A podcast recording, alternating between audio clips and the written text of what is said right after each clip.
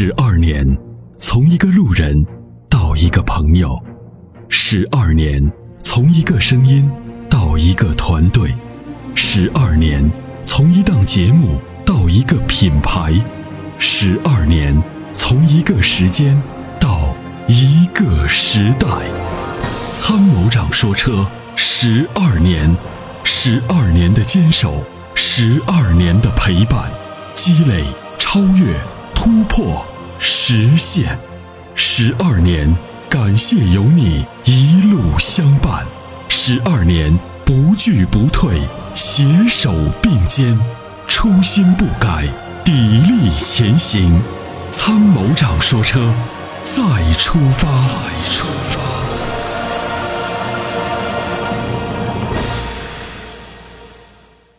你好你好，哎哎，你好，我问这边是参谋长说车吗？对，哦，非常荣幸能打通你们的电话。我也非常荣幸接听您的电话我，这哎，边呢有个问题想请教一下，嗯。就是买新车这一块儿，嗯。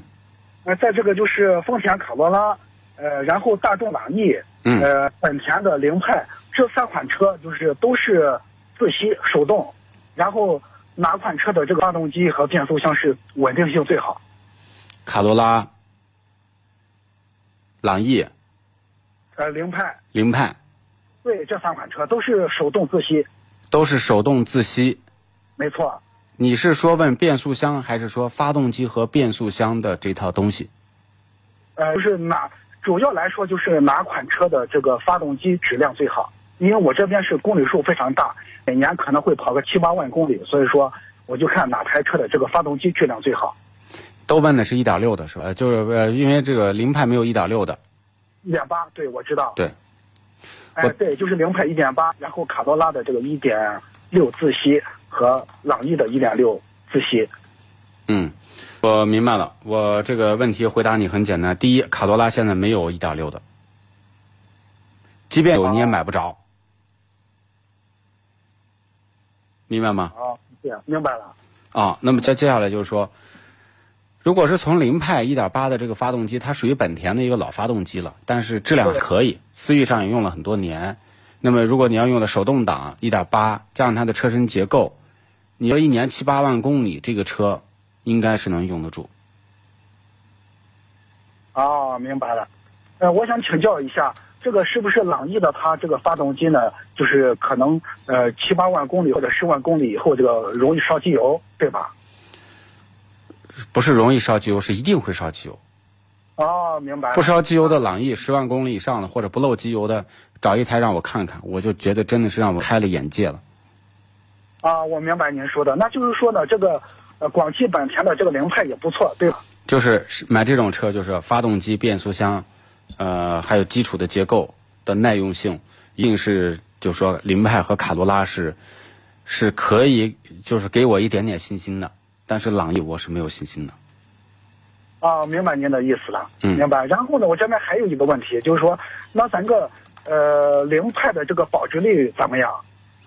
如果你要一年七八万公里，那你这个车呢，将来卖的时候呢，其实，呃，保值率的话呢，卡罗拉是最高的这三款车，凌派呢是次之，凌派跟朗逸的话呢，保保值率都都都都还可以啊。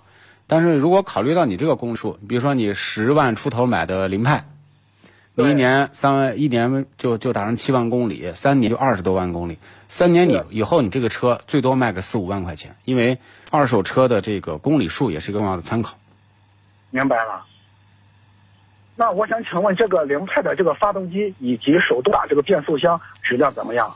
还行，那么它整车的质量也应该还行吧？整车的质量，如果是考虑到卡罗拉是最佳选择，明白了。那我想再请教您一个问题：现款的这个 1.2T 手动挡，它这个发动机以及呃变速箱怎么样？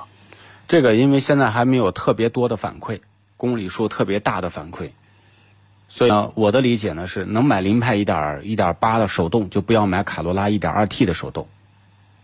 啊，明白您的意思了。嗯，而且它现在现款的卡罗拉，它这个就是说呢，呃一点二就它这个手动挡呢，它是六速的，嗯，我也不知道它这个稳定性好不好。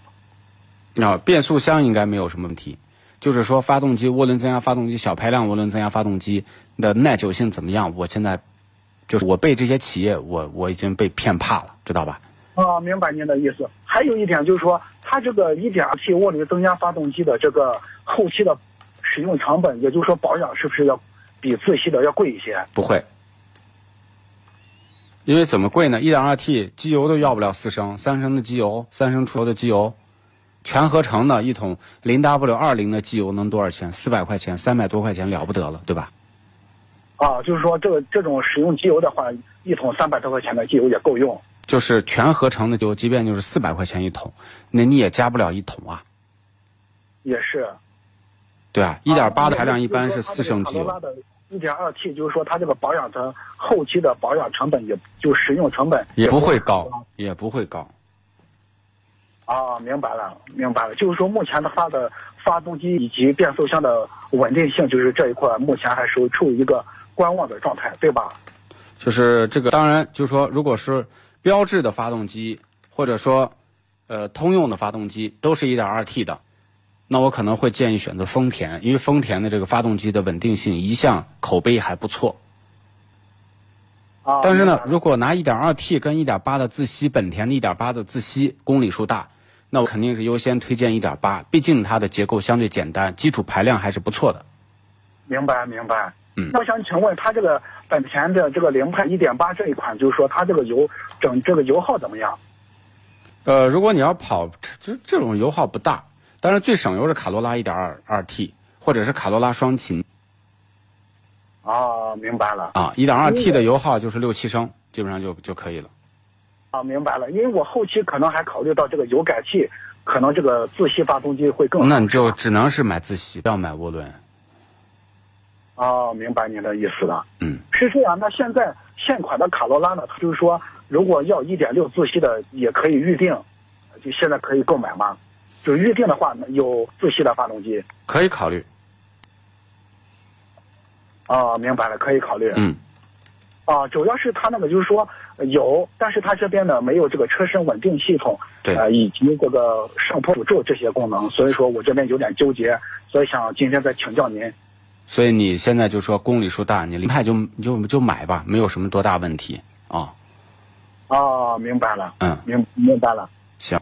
那这个凌派我这一块，我想再请问最后一个问题：凌派这一块它有没有这个呃上坡辅助呀，或者是这个车身稳定系统这些的有功能？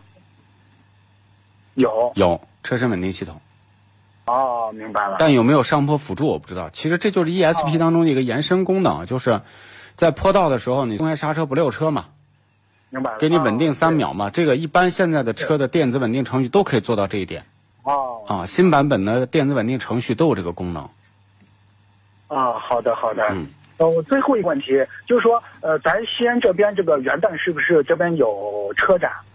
元旦有车展，是的。哦，哦，本来我听了您的建议呢，是去看那个。呃，老款的这个凯美瑞，结果去了之后，整个西安市我都转遍了，都没有。请问您，您这边有没有消息说是哪一款能买到这个老款的凯美瑞二点零的？我这儿没有消息，因为我要有这个消息，我得要特别去打听。哦，明白您的意思了。啊，那这个咱车展是在国曲江国展中心对吧？是的。啊，行，我这边的问题完了。好。在出售二手车的时候，你是否也曾有过这样的遭遇？卖价低到你心碎，各种套路，心好累。